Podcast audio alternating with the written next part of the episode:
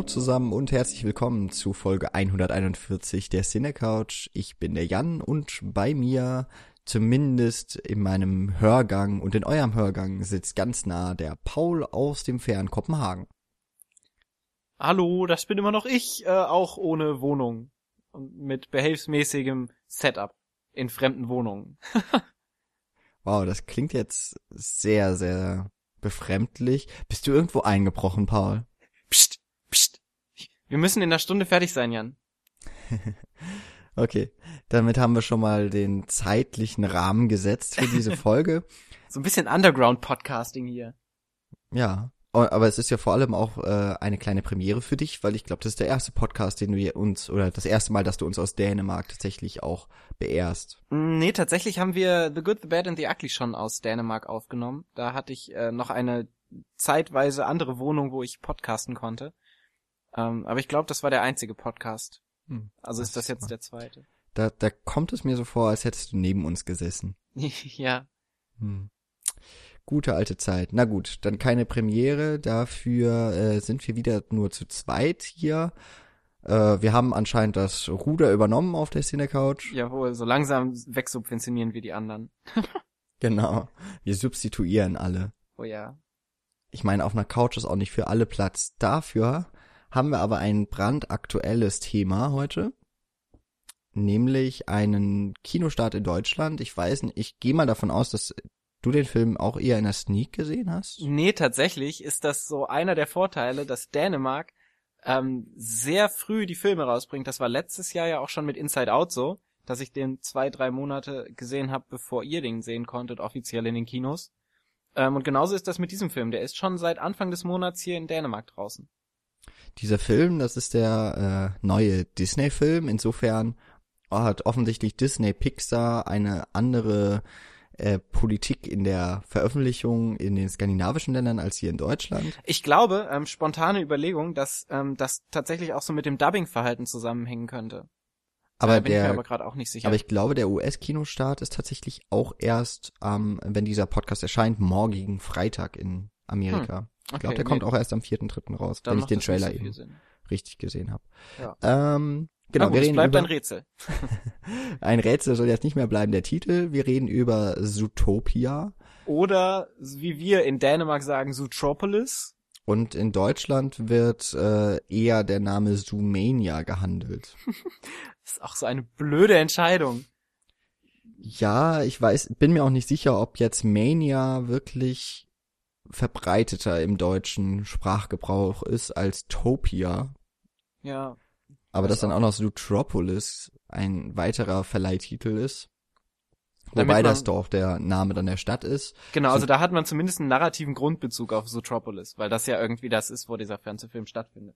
Genau. Zootopia ist dann einfach der Ort, also so wahrscheinlich die Welt, würde ich jetzt mal beschreiben. Oder einfach nur der Titel.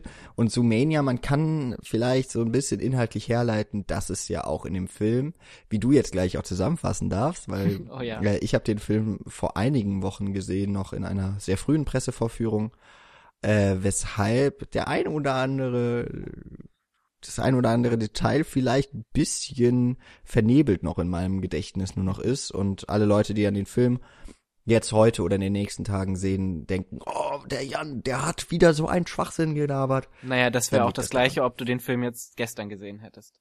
Dann wäre es anderer Schwachsinn. Jetzt ist es, jetzt ist es einfach nur Schwachsinn, der tatsächlich durch mein schlechtes Gedächtnis und durch meine mhm. schwachen Erinnerungen dann äh, hervorgerufen wurden. Schön gleich mal die Stakes lowern am Anfang. Richtig. Also, äh, ich wollte aber eigentlich noch sagen, warum dieser Titel jetzt möglicherweise noch im Verbund steht, ja. auch mit inhaltlichen. Äh, dass es da ja darum geht, dass Tiere verrückt werden. Genau. Und warum oder wie und was überhaupt, das kann der Paul jetzt sagen. Genau. Äh, in Zootopia geht es prinzipiell um die kleine Hasendame namens, oh Gott, jetzt muss ich gerade scrollen, ich bin sehr gut, Judy Hobbs. Die, die junge Hasendame namens Judy Hobbs, die mit ihren Eltern und ihren 300 Geschwistern auf dem Land lebt und das große Ziel hat, Polizistin zu werden. Die erste Hasenpolizistin, die es jemals gab.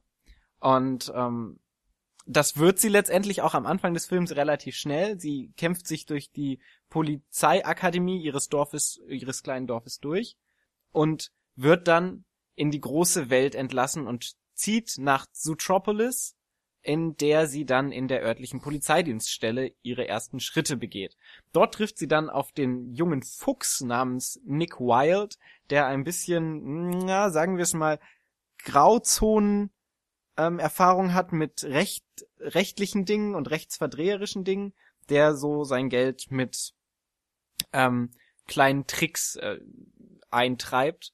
Und dann wird es in dieser Zootropolis relativ schnell klar, dass sich eine äh, ein Mysterium in dieser Stadt befindet, nämlich verschwinden immer mehr Tiere und die junge ha Häsin Judy Hobbs macht sich dann auf die Suche nach diesen Tieren und versucht diesen Fall aufzuklären, zusammen mit Nick Wilde, den sie am Anfang noch erpressen muss, damit er mit ihr mitkommt und mit ihr mitermittelt. Ähm, und am Ende entbind, äh, ent, ent, entbindet sich, oh Gott, äh, ent, entwickelt sich vielleicht eine kleine Freundschaft zwischen diesen beiden, äh, zwischen diesem jungen Fuchs und der jungen Häsin.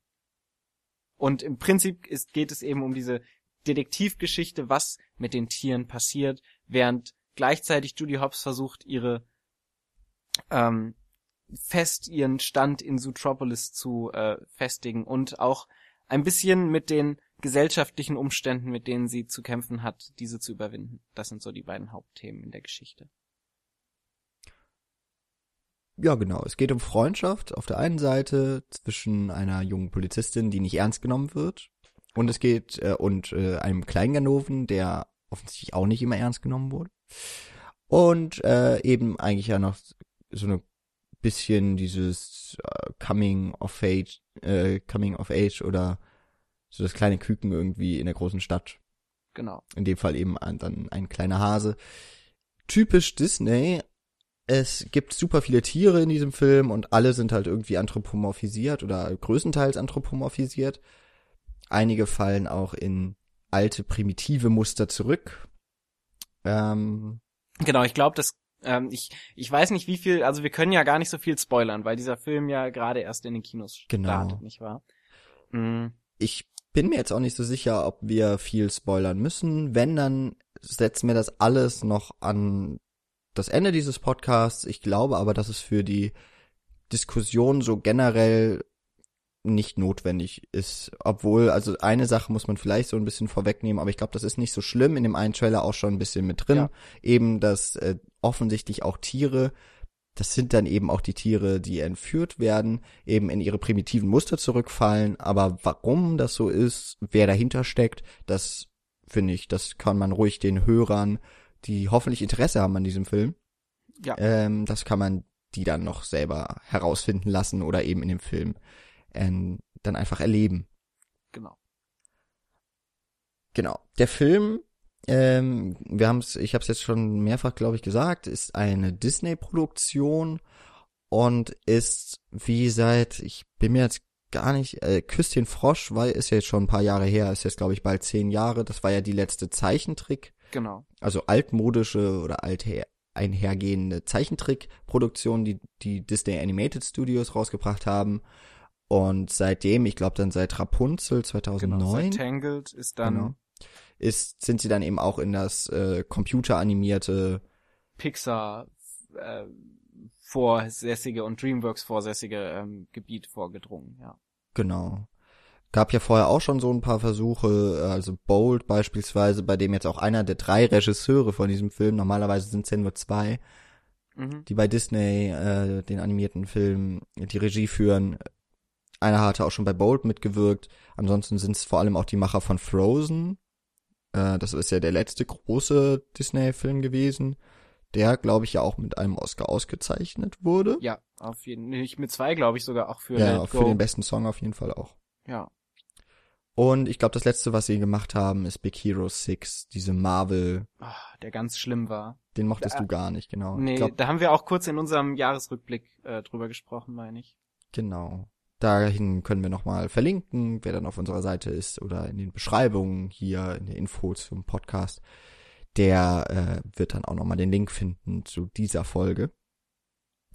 Genau. Sumania kommt jetzt auf jeden Fall mal so raus und das habe ich gerade noch in den Trivias, äh, die ich mir normalerweise nicht angucke von dem Podcast, weil ich es eigentlich gar nicht so wichtig oder interessant finde.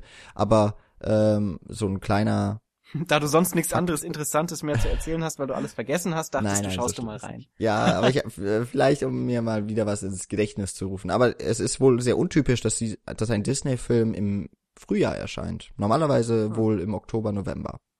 Und damit ja auch zur Oscarsaison. Und dieser Ja. Film hat jetzt dieses Zeitfenster ja verpasst, kommt ja eine Woche nach den Oscars ins Kino. Ja.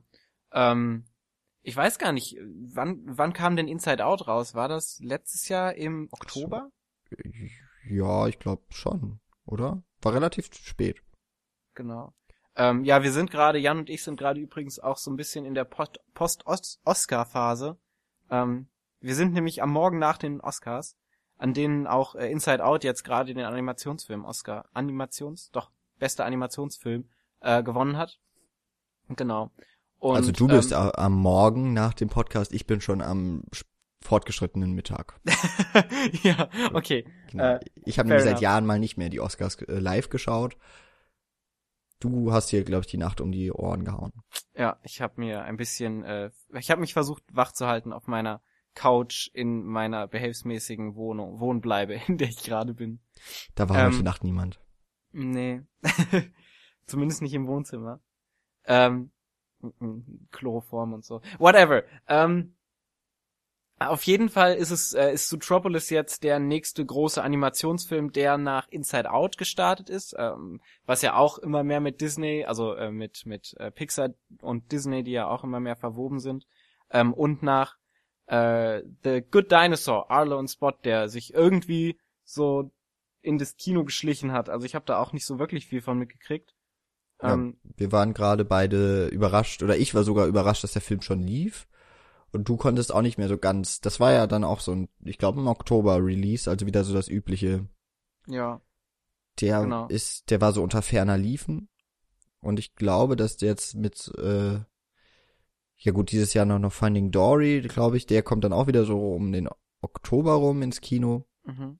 dass äh, jetzt der Start so mit Zoomania eben von den Disney Animated Studios und dann eben später im Jahr wieder Pixar, die dann dran sind. Letztes Jahr dann ja sogar zwei Filme rausgebracht haben. Das glaube ich, ganz, ganz selten. ja, ja. Deshalb ist der wahrscheinlich auch so ein bisschen, also Good Dinosaur so ein bisschen abgestunken, weil äh, die ganze Marketing auf, äh, das ganze Marketing auf Inside Out konzentriert war und Good Dinosaur dann eben nach hinten runtergefallen ist. Ähm, auf der gleichen Seite ist aber Zootropolis, ähm, nee, Zoo, Zootropolis, ah, wir müssen, wir müssen uns einigen, wie, wir den Film nennen. Ich nenne ihn wahrscheinlich jetzt Zootropolis wegen diesen doofen Dänen. Ich Ähm, versuche bei Zootopia zu bleiben. Okay, bleiben wir bei Zootopia. Also Zootopia ähm, wird gerade, glaube ich, auch relativ, äh, also hier in Dänemark auf jeden Fall in Kopenhagen sehr ähm, stark wieder beworben. Und du hast überall äh, Plakate und vor allen Dingen auch viele Wer Werbeclips, die man im Kino sehen konnte. Also ich habe den schon vor einem halben Jahr oder so im Kino in so einem Werbeclip gesehen, musste sagen, dass ich den damals nicht so, also er hat mich nicht so angesprochen von von Grund auf, weil er sehr ähm, mh, Vielleicht fangen wir damit gerade mal an. Also ich finde, du hast ja schon gesagt, dass er sich so ein bisschen an diesen Disney-Sachen orientiert, dass er so dieses dieses Anthropomorphisieren etc. sehr inne hat und äh, das das Zentrum ist, denn es sind nur Tiere in diesem Film zu sehen. Mhm. Was ja rein prinzipiell erstmal so ein Disney-Kennzeichen ist. Auf der anderen Seite finde ich, hat er auch sehr viel von von Pixar sich schon äh, angeeignet, gerade wenn es so um das Universum geht, was du so baust. Bei Disney stehen ja meistens immer eher die Charaktere im Vordergrund, habe ich so das Gefühl. Mhm. Wenn du jetzt zum Beispiel König der Löwen oder oder die ganzen Prinzessinnenfilme anschaust, ähm, die ja, also Disney hat ja immer so eine so eine Parallel, ähm, so ein Parallelöwe. Zum einen die ganzen Disney-Prinzessinnenfilme und dann zum anderen diese ganzen anderen Nicht-Disney-Prinzessinnenfilme, wie zum Beispiel Aristocats oder Robin Hood oder eben auch König der Löwen, die nicht diese, diese Prinzessin-Thematik aufgreifen. Und äh, in der Nicht-Prinzessin-Thematik steht eben auch Zoomania. Nein, Zoo, Topia. Oh Gott, Zootopia. und ähm, hat aber nicht so eine charakterkonzentrierte Erzählung, wie das zum Beispiel Disney sonst so inne hat, habe ich das Gefühl, sondern mh, versucht auch sehr stark dieses Universum, eben diese Zootropolis, in der das Ganze spielt, sehr stark darzustellen und mehr auf so ein Universums teilweise auch auf so ein Genre-Film eher hinzuarbeiten. Wie siehst du das denn? Mm, ich glaube, ich weiß, was du meinst. Also das, äh, ich bin mir nicht ganz sicher, ob ich dem voll so zustimme, weil ich finde schon, dass Judy Hobbs, also die, die, das, äh, die Hasendame, mhm. die steht schon ziemlich im Fokus dieser Geschichte. Aber auch das ist jetzt noch etwas, was ich in den äh, Infos zu der Produktion äh, aufgeschnappt hatte, dass wohl der Film eigentlich um den äh, Fuchs, um den Nick Wilde mhm. geschrieben wurde und dass erst später die Idee kam, Judy Hobbs als Hauptfigur ähm, wirklich in den Film dann äh, oder als als treibende Kraft in diesen Film einzubauen. Und vielleicht hat es damit noch so ein bisschen zu tun, dass dadurch der Fokus etwas ungewohnter als sonst auf der Welt liegt und auf die mhm. und auf der Gesellschaft. Wobei ich immer noch sagen würde, dass vieles, was so neben dieser Handlung, neben der Haupthandlung, die ja sehr auf Judy Hobbs dann ja doch zentriert ist, dass vieles eben doch eher so die Gags am Rande sind, die sehr typisch sind für die Art von Animationsfilmen, die auch gerade Disney und Pixar machen finde ich noch sogar auch auf jeden Fall viel mehr als was beispielsweise DreamWorks macht. Die arbeiten sehr viel mehr, gerade wenn ich an Shrek denke, mit ihrer Welt. Ja. Und zwar auch auch ähm, vordergründiger. Und bei Disney Pixar Filmen habe ich immer mehr das Gefühl, dass äh, wirklich die Welt so als als Hintergrund, als als Seitenattraktion eher genutzt wird. Hm. Aber gerade wo du jetzt Shrek angesprochen hast, finde ich, ähm, ist es, ist mir aufgefallen, oder zumindest hatte ich das Gefühl, dass Zootopia sich fast schon auch mehr Shrek und, und so den Dreamworks, also gerade jetzt Shrek ist da hervorzuheben, äh, annähert, weil ähm, die Pixar und Disney-Filme haben immer so ein bisschen was Zeitloses, wenn du die anschaust. Also äh, König der Löwen, klar, weil das so von der Gesellschaft immer ausgesiedelt ist, sowas wie ähm, wir haben auch schon über A Bugs Life gesprochen, da haben wir auch so ein bisschen über die Welt gesprochen, die ist ähm, zwar in der Gesellschaft, also in der im, im menschlichen Kosmos irgendwie verwurzelt, aber ist dann doch sehr zeitlos aus diesem Kosmos entrückt, weil du so deine eigene Welt hast, mhm. Hm, die ge gestaltet wird. Und ähm, bei Shrek ist es so, dass immer sehr viel mit popkulturellen Referenzen gearbeitet wird, dass du immer zeitaktuelles Geschehen hast, die da rein verwertet werden, sei es Musik von aktuellen Künstlern oder eben auch ähm, Dinge wie, weiß ich nicht, America Got Talent oder so, diese, diese Casting-Shows und so, die gerade zu diesem Zeitpunkt, an dem der Film herauskam, sehr populär waren und so ein bisschen das Zeitgeschehen geprägt haben, das populäre Zeitgeschehen.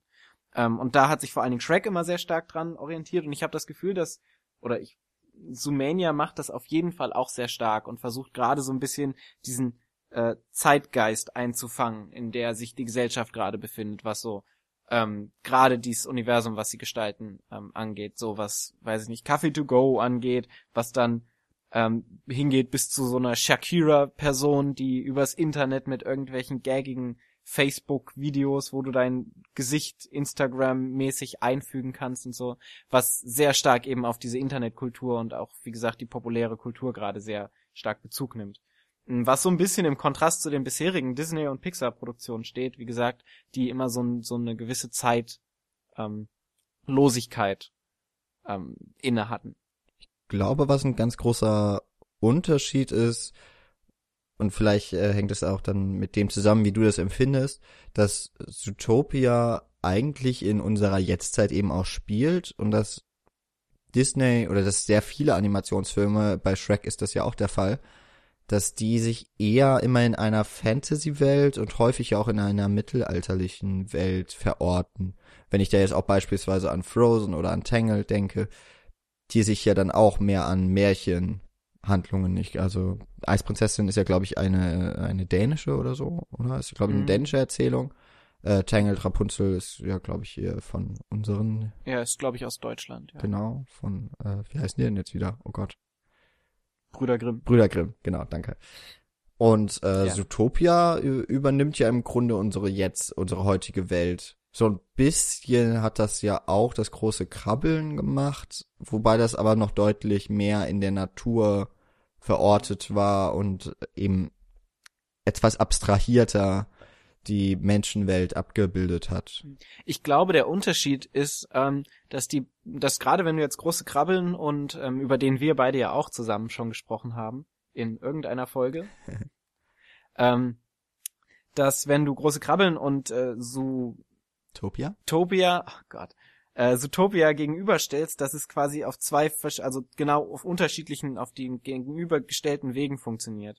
Dass ähm, du bei große Krabbeln diese Welt hast, diese Tierwelt, auf die du, also diese, dieses Universum, was du so schon er erstellt hast, auf das du dann menschliche Eigenschaften überträgst. Und bei Zootopia hast du eher dieses menschliche Universum, in dem du einfach die Menschen mit Tieren austauschst. So hatte ich das Gefühl. Also so, dass, dass der, der Grundstein jeweils genau konträr zueinander ist. Was so die, die Erarbeitung des Universums angeht. Hm, Dem würde ich zustimmen, ja. Ich glaube, das ist ganz gut beschrieben. Im Endeffekt laufen aber beide Filme ja auf das gleiche hinaus, nämlich dass man die Welt, die dargestellt wird, in einer abstrahierten Form auch auf die eigene Realität anwenden kann. Und das ist aber sehr viel einfacher und witziger und zugänglicher und für Kids auch äh, putziger ist, wenn man das Für die eben, Kids ist das putziger. Ja klar, wenn du da äh, den Ja. lieben, äh, ist das ein Leopard äh, oder ein, glaube ich, der äh, im Polizeipräsidium Ja. die die äh, quasi den den Service Point besetzt, Genau. der ein bisschen verfressen ist, aber dann eben auch die typischen Cop-Details beispielsweise wie eben den Donut als Hauptmahlzeit oder der der äh, Chef, der Chief Bogo, der ist das ist ja glaube ich in äh, äh, Gnu ja, ich, ich dachte eher an so ein Gebirgs, Ochsen. ja, irgendwie sowas. Also auf jeden Ir- Fall irgendwas eben mit Hörnern. Genau, mit Hörnern und äh, eher ein bisschen äh, düsterer Blick. Halt der der Chef, der immer am rumschreien ist und so ein hartgesottener Typ. Mhm. Dann eben auch der Fuchs, der der Fabelfigur auch gleich clever ist und die Leute eher austrickst.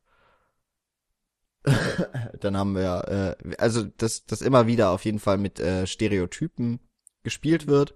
Genau.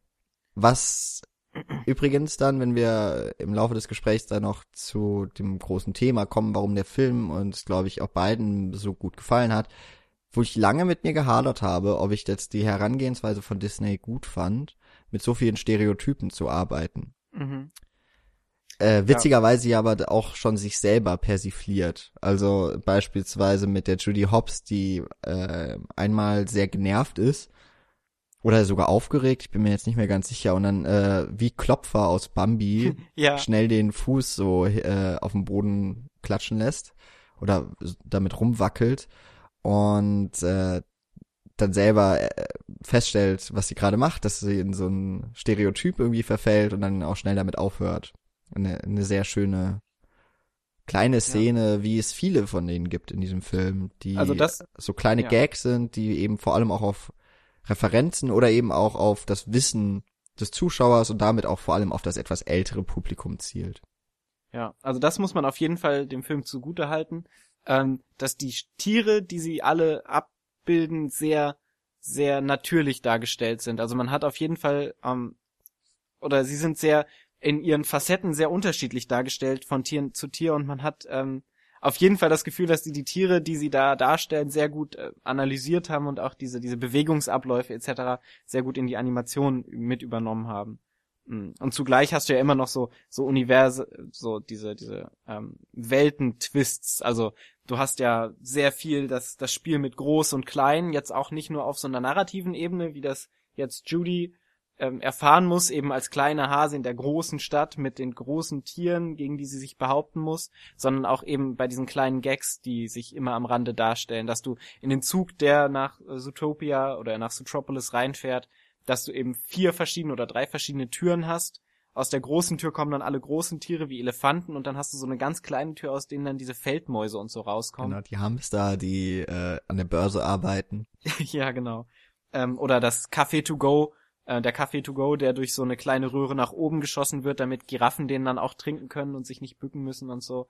Also man hat auch das Gefühl, dass da sehr viel ähm, Ideenreichtum auf jeden Fall in diesem Universum rein, reingesteckt wurde und dass es eine Welt geschaffen wurde, in der diese Tiere, die durch ihre natürlichen Eigenschaften, die ja auch sehr stark beibehalten werden in diesem Film, ähm, dass die nebeneinander koexistieren könnten in dieser Welt. Das fand ich auf jeden Fall sehr positiv beim Film schauen.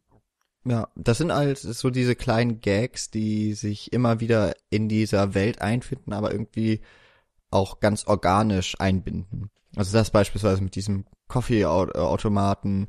Mein Lieblingsgag an dem ganzen Film ist, glaube ich, wenn Judy Hobbs ihr Heimatort verlässt und äh, da ist dann auch ganz vorstadttypisch dieses Schild am, am äh, Ortsausgang mit der Population, die eben, weil das ein Dorf ist, das nur aus Hasen besteht, rasant steigt. Mhm. Oh ja. Das ist, glaube ich, mein Lieblingswitz überhaupt. Äh, obwohl der Film wirklich super witzig war und äh, in, der, in der Pressevorführung sind ja schon mal die Leute eher kritisch. Ja. äh, es wurde herzhaft gelacht. Und äh, da ist dann wirklich jetzt schon als, als hohes Lob zu sehen, wenn, wenn ich das jetzt sage, das ist wahrscheinlich so die witzigste Szene, die ich für mich daraus gefunden habe. Und ja, es die gibt halt Bandbreite, wirklich viele. Die Bandbreite ist halt auch groß. Du hast zum einen mal diesen physischen Humor, der eben durch diese Bewegungsmuster kommt, wie zum Beispiel das Klopferding, was du erzählt hast. Du hast so einen ähm, so einen versteckten Humor, wie eben den mit dieser Tafel, den man am ersten äh, auf den, auf den ersten Blick gar nicht sieht oder gar nicht erst registriert, was da gerade passiert, weil der ja auch nicht wirklich erklärt wird. Du musst ja also das Wissen, dass Hasen sich vermehren, äh, wie sonst was, das ist ja ein Wissen, was nicht in dem Film prinzipiell direkt angelehnt wird, was aber immer wieder aufgegriffen wird, eben durch ihre 200 Geschwister, die sie hat. Ähm, und ähm, dadurch ist es ein sehr subtiler Witz, der dann da eingeführt wird, aber an sich sind auch die Dialoge zwischen, gerade zwischen Judy und äh, dem guten Fuchs, dessen Namen ich schon wieder Nick. vergessen habe, Nick, ähm, die sind ja auch prinzipiell sehr, ähm, sehr punk punktiert, punk, na, Äh, pointiert? pointiert, Dankeschön, sind ja auch sehr pointiert dargestellt. Und da macht der Film, also äh, nicht jeder Witz war so, dass ich ihn gut fand, da waren auch ein paar blöde Witze dabei, wie zum Beispiel der Gehilfe von Nick, der dann so ein bisschen platt als kleines Kind ist und dann dieses, also am Anfang sich so als kleines Kind ausgibt und dann äh, nach zehn Minuten seine Maske ablegt und dann mit so einer mit so einer riesig tiefen Stimme dann in seinem VW-Bus wegfährt, während er seine Sonnenbrille aufhat und Hip Hop im Hintergrund läuft, den ich dann schon ein bisschen zu platt fand, aber Kinder finden den bestimmt auch sehr lustig, den Witz. Ja, also man hat wirklich so diese Bandbreite an Slapstick-Humor, Genau. Dialogwitz und ja, Umwelt, ich weiß gar nicht, wie man das da nennt, aber so eben Witze, die sich eher im Hintergrund und in der Umgebung ergeben. Kontextwitze. Genau, eher so, ja. Genau, vielleicht vielleicht am besten so. Und äh, die sprechen eben dann auch vor allem andere Altersgruppen in aller Regel an. Also ich glaube Slapstick, das funktioniert bei Kids sowieso. Ich sage immer Kids. ja, ich Neu- du bist gerade so auf deinem cool Neudeutsch. ja, ich bin Neudeutsch, halt ja. mittlerweile so alt, dass ich solche Wörter benutzen muss, um mich jung zu fühlen. Das ist cool. Ja, genau, das ist siffig. oh ja. ähm, genau. Ähm, Und dann hat man eben auch immer noch einfach so die, die Figuren, die ja auch, äh, du hast gerade diesen Gehilfen von Nick äh, erwähnt, dass dann auch schon mal mit Erwartungen gespielt wird. Also man kann, das ist ja dann eigentlich so das Besondere, obwohl äh, gerade so die Tiere, die, die auch bedrohlich wirken, beispielsweise Eisbären, äh, ein Panda, äh, ein Panther, so, das sind die, Ja. das sind die Raubkatzen.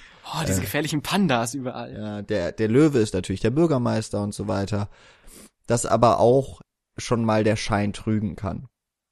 Also dann Ja. gibt es beispielsweise noch eine äh, Godfather-Anspielung und da, ich glaube, es wird in dem einen Trailer auch schon verraten, aber man hat ja vielleicht nicht jeder gesehen, äh, was sich hinter oder wer sich hinter dem Paten hier in Zootopia dann Ja, verbirgt. es war durch den, es war durch den Aufbau aber auch schon so ein bisschen zu erwarten. Ähm, aber gerade da hat der Film ja auch nochmal eine Stärke, wir haben es auch schon so ein bisschen angesprochen, diese Stereotypen, die du mit so typischen tierischen Eigenschaften verbindest, ähm, übertragen auf so Menschlichkeit. Also dass du zum Beispiel diese Hamster hast, die so äh, Tag ein, Tag aus arbeiten in der Börse. ähm, dass du diese Faultiere hast, was für mich eine der lustigsten Stellen im Film war, Ja. äh, die dann eben in der Verwaltung sitzen, wo alles super langsam funktioniert, was auch visuell sehr schön ist, weil ja quasi das, das Bild tatsächlich so in Slow Motion dann äh, sich ähm, entfaltet, was, was sehr gut funktioniert. Oder dann eben so die Eisbären, die so mit ihren schwarzen, ähm, mit ihren schwarzen Anzügen dann da in der Mafia-Gesellschaft rumlaufen. Oder die Wölfe, die ähm, als, Oh, als ja. Security eingesetzt werden. und das Dämmerungsbellen kennt man beispielsweise ja auch aus 101 Dalmatiner. Wenn dann mal jemand anfängt äh, rumzuheulen, dann geht das die ganze Nacht. Das war auch grandios, die Szene, die habe ich auch sehr, äh, Ja. hat, hat mir sehr gut gefallen. Going to start howling. Ja, Genau. Na den, gut. Den, die, die Faultiere, auch äh, eine der, der besten Szenen seit Jahren in einem Animationsfilm. Gibt ja schon, ich glaube, da, damit ist auch dieser Film halt wahnsinnig viral geworden im Netz, weil äh, Faultiere haben ja aus irgendeinem Grund eine riesen Faszination erweckt.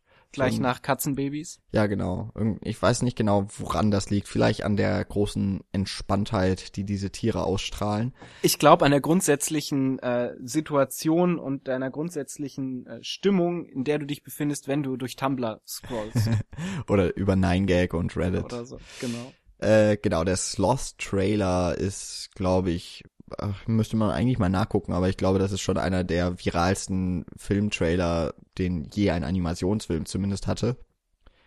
Und die Szene, weil ja der, der Trailer im Grunde aus fast nur einer Szene besteht, diese Szene ist tatsächlich noch im Film besser. Ja.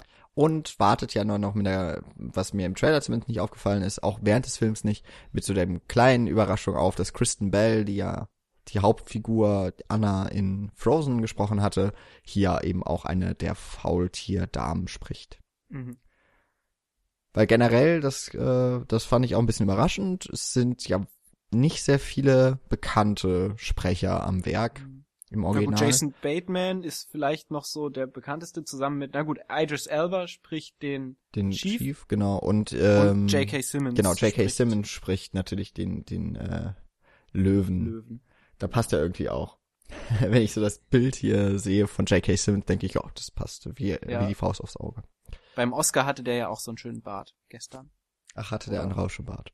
Ja, so, so, ein- so ein Löwenbart. Genau, und Jason Bateman äh, ist wahrscheinlich schon eher so ein Indie-Star, wenn man das so, also der hat jetzt auch in vielen Kom Komödien spielt er mit, aber es ist nie so die Komödie, die groß rauskommt. In denen er mitspielt. Ja, Hier Arrested Development vielleicht noch. Ja, ich glaube Horrible Bosses, also Kill the Boss, der erste Ja. Teil war schon ein ziemlich großer Erfolg. Also ich glaube, der ist, äh, der hat schon so seine Nische. Ist jetzt aber Und- nicht der Riesenstar, das stimmt schon. Auch in Paul mitgespielt. Aber wenn das zusammen. kein Qualitätsmerkmal ist. ja, ja. genau, aber prinzipiell ist das ja schon sehr. Aber bei den ist ist meistens so bei Disney, oder, dass die nicht so die ganz großen Sprecher haben. Ja, ja, stimmt jetzt auch, wenn man so überlegt. Also Shakira ist natürlich noch dabei. Ja. Ja, also ich meine, äh, ist ja jetzt nicht so, dass Disney sich keine Stars gönnt. Als Giselle, was ja eigentlich eher ein Adele äh, Mhm. Stimmt, Witz das ist aber von der von der Art und Weise, wie sie singt äh, und und dass es dann eben auch eine Gazelle ist und damit irgendwie ich, dabei ist sie glaube ich Kolumbianerin oder so, ich, oder? Ich weiß Ja, nicht. Also es sowas. ist ja ganz weird, aber sie hat ja auch für Südafrika den den WM Song geschrieben oder gesungen. Genau. Und ist Deutschland-Fan und mit Piquet verheiratet. Da soll noch mal jemand durchsteigen. Insofern äh, passt das irgendwie schon, dass sie da auch mit einem afrikanischstämmigen Tier in Verbindung gebracht wird, die eben auch hier Popstar ist und äh, wie du schon gesagt hast, da gibt's Apps äh, überhaupt, es gibt eben Smartphones, die werden ganz normal verwendet, auch wenn das hier eine angebissene Möhre ist und nicht der Apfel. Die Welt generell, wir haben es äh, schon eigentlich anfangs oder vor ein paar Minuten erwähnt, es ist im Grunde eine normale Großstadt, eine Metropole. Es gibt hier Autos, Sie werden eben angepasst an die Lebewesen, die sie nutzen. Also für die Hamster gibt es äh, bestimmte Transportwege, für die Giraffen Genau, so auch kleinere und so weiter. Straßen. so Und etc. äh, ja, aber ansonsten ist es ähnelt schon eher unseren normalen, unserem normalen Großstadterlebnis, ist eben bevölkert mit Tieren. Und äh, was was ganz absurd ist, ist dann noch so ein FKK Wellnessbereich oh ja. der wird schön ausgeschlachtet, aber im Grunde dann auch sehr harmlos. Ja. Was der Dingen, Film ja nicht äh, immer ist, äh, ge- harmlos, ne? das ist richtig, denn es gibt ja immer noch dieses ähm, Mysterium in der Stadt, dass die Tiere verschwinden. Manche erinnern sich noch von unserer Einleitung. Ähm, und auch zu geistlosen Angreifern werden und zu tobsüchtigen Tieren wieder zurückverfallen, in ihren natürlichen Zustand quasi. Ja. Denn es sind auch immer nur, oder ist das schon zu spoilerig? Nö, ich glaube, wir müssen auch darauf zumindest eingehen. Genau, also es sind auf jeden Fall, ja stimmt, also um das anständig zu besprechen, es sind auch immer nur, ähm, also es gibt ja quasi die Jäger und die Gejagten in dem Tierreich. Also das sind der der Hase prinzipiell ist ein gejagtes Tier, das eben wie wie heißt denn der Fachausdruck? Naja, Also es- also auf jeden Fall das eine ist Raubtier, Genau, Raptor und das andere weiß ich jetzt nicht genau. Prey wird's glaube ich. Ja, genau, wahrscheinlich Zeit die. Beute. Ja. Ein Beutetier. Nicht zu Ja. verwechseln mit dem Beuteltier. Ja, ähm, also es gibt die die äh, was war das nochmal? Rapture, Nee, Raptor. Raptor.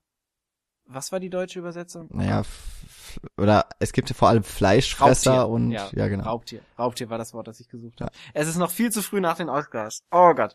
Ähm, Raubtier, genau. Und diese diese Tiere, die alle zu dieser Tobsuchtsan äh, diesen Tobsuchtsanfall haben, sind alles Raubtiere, die wieder zurückverfallen. Und die dann am Ende die Gesellschaft in Aufruhr bringen in Zootropolis. Genau. Und damit kommen wir zu einem oder zu dem wichtigsten Thema des Films, ähm, das uns beide ja auch bewogen hat, jetzt nochmal darüber zu sprechen. Genau, ich hätte ja sowieso noch entweder eine Kritik dazu schreiben müssen und dann bin ich ganz froh und äh, dass Kopenhagen oder dass sich Dänemark ja einen anderen Rhythmus für die Veröffentlichung von Filmen unterwirft Ja. und äh, ich so im Zwiegespräch damit äh, das Ganze noch erledigen kann. Ich, ich meinte jetzt auch mit düster, weil äh, du hast eben so eine äh, beschrieben, was mit diesen Tieren passiert. Das, äh, das erste Mal, was, dass man das auch so richtig mitbekommt, ist ja auch nur, dass man die Folgen sieht in einer Limousine, die Mhm. äh, komplett zerbissen, zerrissen ist. Ich glaube, der Fahrer ist auch ganz verschreckt und hat Ja. ein Auge äh, verloren bei der Angelegenheit, glaube ich, oder? Also zumindest eine große Narbe davon Genau. getragen. also in dem im Maßstab eines Disney-Films für Kinder äh, sehr brutal. Naja gut, also wenn du das mit König der Löwen vergleichst. Ja, aber äh, was was ich vor allem auch noch dich fragen wollte, hast du den Film in 3D gesehen? Tatsächlich habe ich den Film in 3D gesehen. Fandest du ja. nicht, also hast du die die übliche Shutter-Technologie, also dass dass das äh, eine dass du eine passive Brille aufhattest, Mm, ja, ich hatte eine passive Brille also ohne ja. irgendwie technischen Schnickschnack drin mit Genau, eingebaut. einfach nur visuelles, ja. weil ich fand den Film das gleiche Problem wie damals bei Brave, den ich ja auch sehr mag, äh, wo worauf wir jetzt nicht groß eingehen müssen, weil weil wir uns da, da doch nicht, glaube ich, ganz einig werden. Aber ähm, das gleiche Problem wie bei Brave, der Film, der auch schon relativ finster ist in seinen Bildern, dass es ein Großteil oder zumindest schon ein, ein, ein maßgeblicher Anteil des Films von Sumania nachts spielt, also Zootopia Mhm. spielt nachts oder in der Dämmerung. Und da ist ähm, mal wieder mein Problem, dass durch die 3D-Brille zu wenig Licht durchkommt.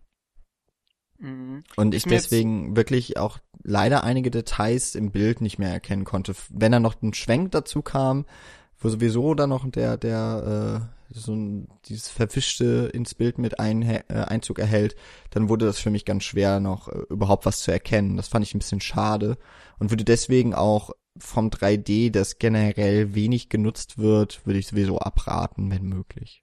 Ja, sowieso. Also ich finde, ähm, das muss man auch nochmal sagen an dieser Stelle, die Animationen sind grandios geworden wieder. Also gibt's einige echt super Szenen, auch was eben die Welt angeht, äh, angeht. Gerade wenn sie am Anfang so mit diesem Zug durch, durch äh, Zootropolis zum ersten Mal fährt. Hm, Da ist auch das einzige Mal, wo ich das 3D wirklich beeindruckend fand, mit dem Regen, der dann auf der Fensterscheibe und so sich dann, ähm, sich dann sammelt. Mhm. Aber so rein, rein grundsätzlich äh, ist es sicherlich auch ohne 3D ein sehr schön anzuschauender Film. Mm, Ist mir jetzt selber aber nicht so aufgefallen, dass es so dunkel war. Okay. Aber äh, vielleicht bin ich da auch einfach ein bisschen heller als du. Ja, vielleicht ist aber auch von Projektion zu Projektion da ein Unterschied. Äh, so genau kenne ich mich damit nicht aus. Für mich war es aber eher deswegen, also ist sowieso schon ein Film, der eben auch in sehr viel, der auch sehr viele dunkle Szenen hat. Mhm. Ähm, übrigens, was wir vergessen hatten, dass Judy Hobbs ja unter Zeitdruck arbeitet, Oh ja, genau. weil sie eigentlich in ihrem Gewerbe, also in der Polizei, äh, in, auf dem auf dem Präsidium nicht für voll genommen wird, deswegen erstmal degradiert wird zum Dienst im äh, Stra hier äh, Stra Streifenpolizist. genau Streifen macht und äh, eben für den Verkehr verantwortlich ist. Das heißt vor allem äh, Strafzettel ausschreibt und ähm, dass sie sich dann nur über einen Deal mit ihrem Chef dazu durchringen kann, überhaupt diesen Fall als einzige ja auch zu bearbeiten von den verschwundenen Tieren oder beziehungsweise Genau, am Anfang ist es beziehungsweise- ja nur ein ja. verschwundenes Tier, ein Otter. Wo man noch nicht weiß, dass es mit den äh, anderen verschwundenen Tieren im Zusammenhang steht. Genau. Das Ganze ergibt dann ja, ähm, jetzt können wir wieder so ein bisschen zurückspringen in unserem Gespräch und vorspringen in der Handlung. Ähm, es ist dann eben, es kommt dann eben raus, dass da äh, hinter diesen verschwundenen Tieren noch ein bisschen mehr steckt. Was genau ist jetzt nicht so wichtig, aber also für unsere Diskussion. Genau, und im Grundsatz äh, entwickelt sich in dem Film dann ja auch so ein, so ein kleines Buddy-Cop-Movie, was sich dann äh, so auf so einer rein ähm, konstruktuellen, nein, wie heißt das, systematischen, nein, Äh, mir fehlen heute echt die Wörter, auf so einer rein ähm, grundsätzlichen Ebene des Filmes äh, darstellt. Also, dass du eben so dieses Genre des Buddy-Cops-Movies irgendwie dann äh, sehr stark im Vordergrund hast. ja, sehr unterschiedliche Typen mit äh, Judy und Nick.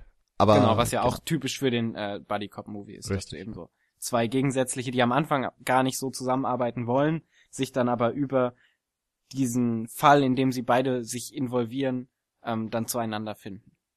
genau. Und zu diesem Fall zurückkommend äh, Genau. äh, und dann eben auch zu dem großen Thema jetzt noch äh, überleitend würde ich dann nochmal zurück, äh, ja genau, würde ich nochmal zurückschwenken und würde eben sagen, Ach, so viele Schwenks. ja, ne? Toll. Und und und äh, zurück. Also, es kommt eben raus, dass da Raubtiere äh, von irgendetwas befallen werden, die dann so tollwutmäßig angre äh, auch, auch Tiere angreifen. Und daraus entspinnt sich dann eine große gesellschaftlicher, ein großes gesellschaftliches Problem, nämlich eine Spaltung in Genau, Zootropolis. Denn die Beutetiere haben alle Angst, dass sie jetzt zu Opfern werden, weil theoretisch jedes äh, Raubtier, das in der Gesellschaft lebt, potenziell zu einem äh, natür zu ihrem natürlichen Naturzustand zurückspringen kann und zum Jäger wieder werden kann und gefährlich werden kann für das Beutetier an sich. Genau. Und wenn man sich so die großen, wichtigen Posten anschaut, zumindest die, die in der Exekutive liegen, also sprich Polizei, die ja eigentlich für den Schutz der Bürger sorgen sollen. Genau. Oder Bürgermeister, der ja auch ein Der Löwe Bürgermeister beispielsweise auch als Löwe, genau. Also eigentlich so die, die großen Tiere der Gesellschaft. Das sind allesamt Raubtiere. ist. Genau. Aber der Großteil der, dieser Stadt machen eben die äh, Beutetiere aus. Ja. Und äh, die wenden sich nun also gegen ein, gegeneinander und äh, da kommt es dann eben auch dazu, dass äh, Judy da einen nicht ganz unwichtigen Part spielt, weil sie eben blöderweise das, was du eben gesagt hast, dass jedes Raubtier prinzipiell wieder in den Naturzustand zurückfallen kann, das äh, gibt sie preis vor der Presse und löst damit eben eine Massenpanik aus. Was dann letztlich dazu führt, dass in dieser Gesellschaft eine sehr große Paranoia herrscht und vor allem eben kein Zusammenhalt mehr. Genau, das äh, wirkt sich ja auch im Mikrokosmos auf das Verhältnis zwischen Nick und Judy aus, denn Nick als Fuchs ist natürlich auch ein Jäger, während Judy als Hase eben Beute ist. Ähm, und quasi sich so diese allgemeine Unsicherheit auch in der Beziehung zwischen den beiden dann widerspiegelt, wo sich Judy dann auch nicht sicher ist. Sie bekommt von ihren Eltern auch ganz am Anfang ähm, ein Anti-Fox-Spray. Anti-Fox-Spray mit, genau, wo sie sich dann gegen Füchse wehren kann, weil Füchse natürlich der natürliche Feind des Hasen sind. Ähm, und diese, diese Unsicherheit, gerade wie sie zu äh, dem Fuchs Nick steht, ist ja dann auch was, was dann wieder aufgegriffen wird. Gerade Nick, der sich dann auch falsch verstanden und äh, fehlbewertet fühlt. Genau. Und was letztlich bei dieser ganzen Spaltung in dieser Gesellschaft noch weitergeht, ist auch so, was man am ehesten dann noch mit einem Rassismus denke ich mal, ganz gut beschreiben könnte. Da werden dann eben auch, äh, wie ich finde, vielleicht, nee, es ist schon ganz schön äh, oder ganz passend symptomatisch beschrieben, dass da Tiere eben, Raubtiere, die aus, äh, glaube ich, aus Afrika stammen oder aus Asien, werden auf jeden Fall irgendwie dem afrikanischen Kontinent, genau, werden irgendwie dem afrikanischen Kontinent zugewiesen, wird denen gesagt, geh doch zurück nach Afrika und dann sagt äh, irgendein Tier, glaube ich, dass es aus Asien kommt oder so. Ja. Ähm, wo also so ein, auch so eben dieser, so ein prinzipieller Hass irgendwie oder so ein Alltagsrassismus dann nach vorne tritt. Und damit Genau, also- beschreibt Zootopia, was mir am Anfang des Films eben noch gar nicht so bewusst wurde oder war und auch nicht bevor ich in diesen Film gegangen bin, eigentlich eine echt akute und höchst brisante aktuelle Thematik. Genau. Also es ist ja dann auch so, dass dann der, der Löwe dann von seinem Posten erstmal zurücktreten muss, dass dann der, der Leopard, den wir schon angesprochen haben, dieser kleine, ähm, pummelige Leopard, der am Service Point sitzt, dass der nicht mehr am Service Point sitzen darf, weil es nicht der erste Eindruck ist, den man haben soll, wenn man in dieses Polizeipräsidium geht, dass dann eben dieser, dieser Leopard da sitzt. Und ähm, es ist dann auch schon sehr radikal in diesen, in diesen Ausführungen der, des Alltagsrassismus, der sich dann da ein, einbringt und besonders zentral, und das ist ja das, was, was mich gerade so angesprochen hat, was heutzutage ja aktueller mehr denn je ist, ist vor allen Dingen diese Angst vor dem Unbekannten und vor dem Potenzial. Das ist, dass du quasi so drei, vier Fälle hast, in denen es ähm, so aussieht, als ob Raubtiere zu ihrem Naturzustand zurückfallen und aus diesen vier Fällen leitest du dann eine gesellschaftliche Allgemeinregel ab, vor der du dann im Alltag Angst hast. Und das ist ja so das, was dann vorherrschend ist, dass, wie gesagt, jedes Raubtier prinzipiell gefährlich ist, weil es das Potenzial hat, gefährlich zu sein. Und deshalb habe ich Angst davor, dieses Raubtier ähm, in meinen Alltag zu integrieren und deshalb muss es daraus verschwinden. Genau. Und wenn man es dann eben weiterführt, werden hier Stereotype, vor allem negative Stereotype im Film dann eben geäußert, also auch von den Tieren, von den Wesen, die diese Welt bewohnen. Und daraus werden übervorsichtige Schlussfolgerungen geschlossen, die eben auch schon zu einem oder die ein Miteinander, ein friedliches Miteinander unmöglich machen, Ja. weil sie eben Angst schüren. Stereotype weiß man ja auch so, also es ist, Vorurteile sind ja nicht prinzipiell verkehrt, sind äh, notwendig, damit wir diese komplizierte Welt irgendwie äh, verarbeiten können und darin klarkommen und ein paar Verhaltensweisen eben an den Tag legen. Aber sie dürfen eben nicht eine so militante Form annehmen. Und das zeigt dann dieser Film eigentlich ganz gut.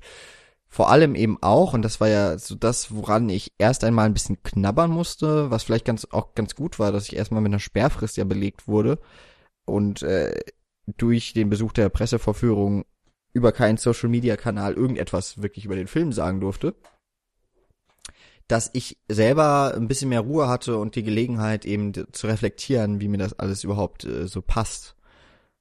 Weil ich habe es ja eingangs erwähnt, der Film mit zum Beispiel eben dem Fuchs, der eben clever raffiniert ist, das sind eben die Eigenschaften, die man ihm zuschreibt, äh, die, das Faultier eben, das langsam ist, das behäbig ist, der Hase, der so ein bisschen überdreht ist, äh, aber eigentlich ein ganz niedliches, knuffiges Wesen. Äh, und, und so weiter und so fort. Dann eben auch so im Kleinen, auch bei den Kollegen in der Polizeistation, die haben eben auch so ihre Rollen, die sich äh, vor allem auch durch unser Bild, das wir Tieren aus irgendeinem Grund ja auch nur zuschreiben, äh, dass sie das erfüllen, dass sie also auch Stereotype einnehmen. Mhm. Und das sind eigentlich dann Stereotype, die ja noch gar nicht so das Problem werden. Sie werden erst dann das Problem, wenn es eben im Film dazu führt, dass äh, so verallgemeinert wird und daraus Schlüsse gezogen werden, die eben das, das Problem dann ergeben, dass man keinem mehr wirklich eine Chance gibt. Also die Stereotype laufen ja irgendwann dann so weit hin, dass nur noch die Gefahr gesehen wird, nur noch das Potenzial, wie du es beschrieben hast, und dadurch es irgendwie verhindert wird, dass die Person oder die, die, der Gegenüberstehende, der Angeklagte, seine Unschuld beweisen kann, weil er von vornherein gebrandmarkt ist.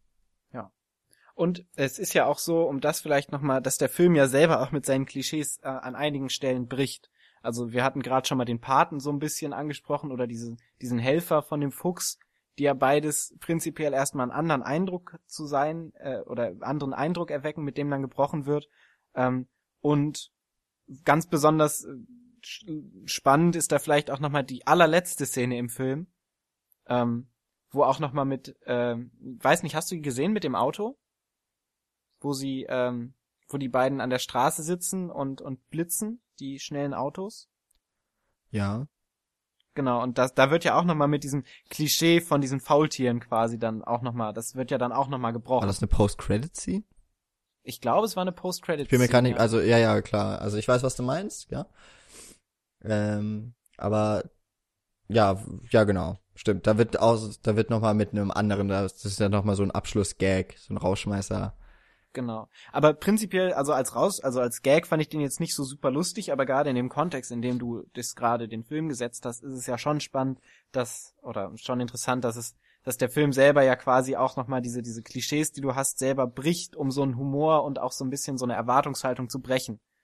Die ja dann, was ja auch eben im Zentrum steht. Ja, also auch äh, in der Auflösung des Falles ergeben sich ja dann doch noch so ein paar Überraschungen, die, die komplett logisch vor allem ja, trotzdem sind, aber Ja. eben auch äh, Wendungen sind, die ebenfalls mit den Stereotypen spielen.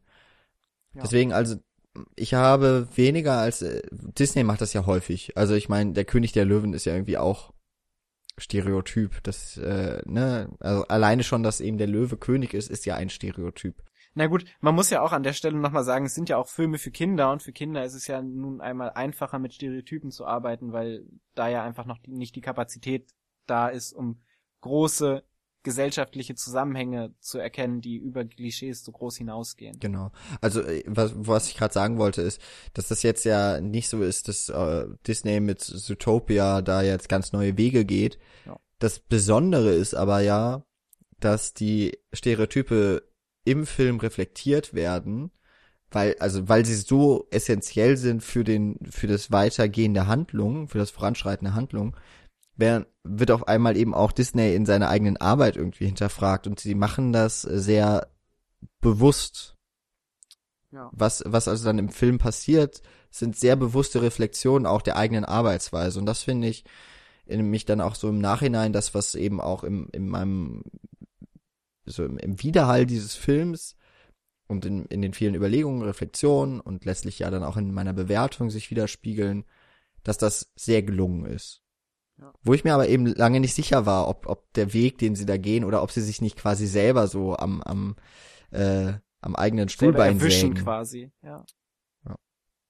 Ähm, ich ich finde es relativ wichtig, dass es ja eben keine Schwarz-Weiß-Zeichnung ist, die du da hast, auch in der Narrative, äh, wenn als du die, ähm, als diese Klischees herausgehoben werden, dass du eben Angst haben musst vor den Beutetieren und so, dass du dann sagst quasi, das ist alles böse, was die, ähm, also was die Angst oder was was die Verfolgung oder die die Diskriminierung von den Raubtieren hat, sondern es wird ja so hergeleitet, dass du ja tatsächlich die Unruhe der Gesellschaft verstehen kannst, warum die Gesellschaft Angst hat und dass eben Angst das treibende Thema ist und äh, oder das treibende die treibende Emotion ist und kein grundsätzlicher Hass, der da ähm, entspringt, sondern eben, dass die Angst um die eigene, um das eigene Wohlergehen der Kern dieser ganzen Geschichte ist. Und dass du mit Judy ja einen Protagonisten hast, der sich davon ja auch nicht ausnehmen kann. Das heißt, du hast nicht diesen reinen Protagonisten, der dann am Ende wieder versucht, alles zusammenzufügen, weil er der Einzige ist, der so über allen Dingen steht, sondern Judy steckt da ja mittendrin und muss dann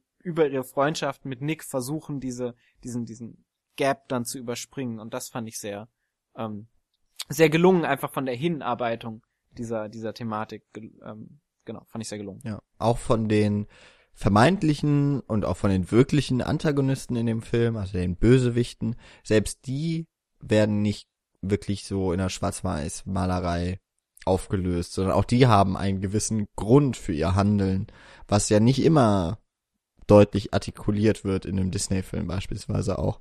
Da sind ja auch schon mal die Bösen durchaus wegen des Bösens Willen böse. Ja. Und in diesem Fall bekommen auch in, die, äh, in diesem Fall bekommen die Rollen tatsächlich auch ja, also, oder die, die Figuren bekommen eine Motivation für ihr Handeln. Was ich auch eine sehr gute, für eine sehr gute Entscheidung halte. Genau. Und es ist, wie gesagt, ja auch so, dass es sehr, wie gesagt, sehr stark reflektiert, wie man sich selber fühlt. Also jetzt gerade in Zeiten des Terrorismus, wo man dann, äh, wo die Medienlandschaft, was ja dann auch wichtig ist, dass die Medien ja eine wichtige Rolle spielen in Zootopia, ähm, genauso wie es ja in der Realität auch ist, dass viel Angst einfach durch die Medien geschürt wird, ohne dass die Medien jetzt vielleicht aktiv das suchen, das sei mal dahingestellt, ähm, aber dass einfach so eine, durch so ein Filtern von Informationen einfach so eine gewisse Angst geschürt wird, gerade wie gesagt in Zeiten des Terrorismus etc., der dann sehr pointiert und auch einem sehr kindgerechten Thema sehr äh, einfach verständlich dargestellt wird, aber doch mit sehr vielen verschiedenen Ebenen, die wir hoffentlich gerade herausarbeiten konnten. Was den Film wirklich für mich so zu einem sehr wichtigen Animationsfilm gerade auch macht. Ja, ich finde auch ganz abgesehen davon, also für mich ist es sehr schön, in welcher Weise Animationsfilme sich ja in relativ na, was heißt, ja, kurze Zeit kann man nicht wirklich sagen, weil sie auch schon seit 80, 90 Jahren gemacht werden, aber wenn man sich so die Entwicklung der Animationsfilme seit Pixar ungefähr da ist oder seit den 90ern ansieht, habe ich wirklich, ich finde das wirklich positiv, wie erwachsen sie werden. Ja. Also es, es sind natürlich noch so die kindgerechten Spielereien drin und auch das Thema ist kindgerecht umgesetzt, aber das ist ja auch sehr gut, weil ich meine, was was ist nicht äh, besser oder was kann man nicht schöneres über Kino und über Filme sagen, wenn man dabei was lernt? Und warum sollen Kinder da ausgenommen werden? Warum sollen die das nicht verstehen können? Oder warum sollen die sich nicht mit auch realpolitischen, realgesellschaftlichen äh, Konflikten Themen auseinandersetzen? auseinandersetzen? Ähm, und es ist ja auch so, dass einfach diese Filme und gerade diese Medienlandschaft einen enormen Teil der äh, Erziehung einnimmt heutzutage. Genau. Und wenn wenn eben dabei ich auch als Erwachsener sage, ich äh, gut, ich habe ja jetzt nicht ich will jetzt nicht sagen, ich habe groß was gelernt über über Stereotype und äh, der Film hat mir jetzt die Augen geöffnet. Ich war vorher Gott sei Dank schon soweit und äh, weiß, dass man nicht allem trauen darf, dass man äh, Stereotypen vorsichtig sein muss und so weiter.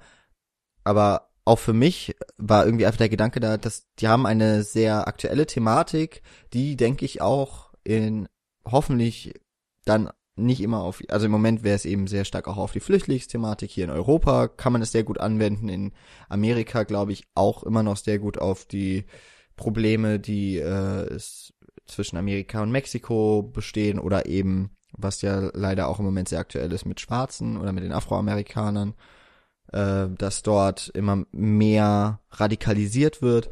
Das heißt, der Film kann, der Film kann in seinem jeweiligen Kontext sehr gut oder in dem jeweiligen politischen Kontext sehr gut gelesen werden und findet eine sehr Disney-typische Antwort darauf, die aber ja auch idealtypisch äh, in unserer Welt umgesetzt werden sollte ich glaube jetzt nicht, dass das äh, groß gespoilert ist, wenn man bei einem Disney-Animationsfilm davon ausgehen kann, dass am Ende es schön ausgeht. Das ist richtig. Ich muss jetzt noch sagen, dass der Film, äh, dass ich total emotional in diesem Film aufgegangen bin. Also das ist wirklich äh, in, auch da, also wir haben nicht nur eine große Bandbreite an Witz, wir haben auch eine große Bandbreite an Emotionen überhaupt, dass ich davon so ein bisschen äh, so ein oh. bisschen äh, weinen auch direkt wieder zum zum Lachen übergehen konnte. Ich fand mich emotional auf jeden Fall mehr abgeholt als in Inside Out. Wow, und da geht's doch um Emotionen, Paul. Ja, ich weiß. Ähm, ja. Vielleicht auch ist mir gerade noch durch den Kopf gegangen, vielleicht was du gerade gesagt hast, auch ein Grund, warum der Film jetzt gerade erscheint, um eben so ein bisschen das zeitaktuelle Geschehen noch mitnehmen zu können, weshalb dann nicht auf einen Oscar-Release nächstes Jahr oder Ende diesen Jahres hingearbeitet wurde. Ja. Naja, ich glaube, der Plan, der war schon durchaus vorher gelegt. Aber ja, also, ne, mit Finding Dory, man kann ja nicht, ich meine, Pixar gehört ja auch zu Disney, die werden sich schon nicht die eigene Konkurrenz irgendwie zum Kinostart machen wollen. Ja, das stimmt. Und ja, jetzt gerade, ich für mich ist das Animationsfilm ja auf jeden Fall sehr gut gestartet, weil ich habe ja auch Anomalisa gesehen, ein dann wirklich ein Animationsfilm für Erwachsene und das ist jetzt einer wieder für die gesamte Familie, das, was man gemeinhin unter Animationsfilmen irgendwie auch versteht oder was man mit ihnen verbindet, stereotypmäßig, um da nochmal äh, den Rückschluss zu nehmen. Ja, um den Kreis zu schließen. Genau, und aber der funktioniert einfach ganz wunderbar. Also äh, wir haben es gesagt, der ist wunderbar animiert, die, die Musik ist okay. Ich finde jetzt das Lied von Shakira nicht übermäßig gut. Da hatte Disney Das schon war halt nochmal popkulturelle Anspielung, Ja. so à la Shrek etc. Ja, genau. Also da hatte Disney schon bessere äh, Artisten sich an Land gezogen. Aber ja, einfach ein wunderbares Erlebnis im Kino und ich habe äh, wirklich jedem, dem ich jetzt schon begegnet bin, vor allem eben in der Offline-Welt, weil da kann mich ja niemand zurückhalten, habe ich schon gesagt, in den Film äh, reingehen und idealerweise gehe ich nochmal mit rein und äh, keine Ahnung, wenn ich das wirklich alles machen würde, würde ich den Film noch vier oder fünfmal im Kino gucken mit jeweils verschiedenen Leuten. Soweit wird's, Also- wird's wohl nicht gehen, aber ich glaube, wenn ich ihn noch mal vor allem in einer Originalversion, und das wird glaube ich schwierig, aber ich werde ich werd danach suchen und Ausschau halten, dann werde ich mir den. Film auch noch mal sehr gerne anschauen. Kopenhagen ist dafür ein sehr gutes Pflaster, habe ich gehört. Ja, da komme ich jetzt so schnell nicht hin. Ja. Ja, also ich war auf jeden Fall, um das gerade nochmal als Fazit zu ziehen, sehr positiv überrascht, weil ich am Anfang so ein bisschen kritisch gegenüber dem Film war, was Trailer und so angeht. Wirklich, trotz Ähm, des Faultier-Trailers. Äh, trotz des Faultier-Trailers, wobei der Faultier-Trailer so das erste und auch der Grund war, warum ich letztendlich dann in den Film reingegangen bin. Ähm, weil ich den sehr lustig fand und dann gedacht habe, naja, vielleicht überrascht er mich ja. Was er ja dann getan hat. Ähm, von dem her bin ich sehr froh, dass ich, dass Philipp mich dazu überreden konnte, also hier mein äh, aktueller äh, temporärer Mitbewohner. Äh, dein, dein Obermieter. quasi, ähm, mich dazu überreden konnte, mit ihm in den Film reinzugehen. Mm, Ja. Kann man, kann man nur empfehlen und äh, vielleicht auch sich überraschen lassen. Wie ich. Toll. Und vielleicht nicht so unbedingt mit den, mit den Vorurteilen, die man haben könnte an so einen Film, in den Film gehen und sich auch mal äh, ein bisschen freier an diesen Film heransetzen und sich dann eines Besseren belehren lassen. Ja, oder eben vielleicht zumindest von den Vorurteilen nicht zurückhalten lassen. Gerne auch mit den Vorurteilen reingehen und vielleicht sich eines Besseren belehren lassen. Umso idealer wäre dann ja die Botschaft des Films irgendwie direkt im, in der Rezeption dann auch äh, Wahrheit geworden. Genau. Ich hoffe, wir haben jetzt äh, so viel über den Film gesprochen, dass ihr ein gutes Bild davon habt und warum er vielleicht auch ein bisschen heraussticht. Wobei ich auch sagen würde, ähm, ich mochte ja auch Frozen sehr, den haben wir auch gemeinsam geguckt. Ich, ich bin Ja. ein Riesenfan von Tangled. Müsste ich eigentlich wieder gucken. Ähm, insofern, ich, ich war von Disney gar nicht so viel weg. Ähm, und in dieser Tradition finde ich, kann man den Film sehr gut mit einreihen und da ist er vielleicht sogar noch mal ein Stücken besser. Ja. Und hat übrigens ja, das haben wir jetzt überhaupt nicht groß besprochen, aber hat auch schon wieder eine weibliche Hauptfigur, Oh ja, stimmt. die äh, sich sehr gut selbst behaupten kann. Dazu verlinke ich noch mal einen anderen Artikel, eine Kritik von der Sophie Rieger von der Filmlöwin, auch sehr passend dann ja, äh, die dem Film einen nicht komplett frei oder nicht komplette emanzipatorische Werthaftigkeit unterstellen kann oder unterschreiben kann. Trotzdem sehr, sehr lesenswert. Der Film ist sehr sehenswert. Wir haben eine Seite, die ist hoffentlich sehr aufrufenswert, äh, cinecouch.net. Dort findet ihr die ganzen Links, die wir hoffentlich nicht vergessen äh, zu setzen in dem Artikel zu diesem Podcast.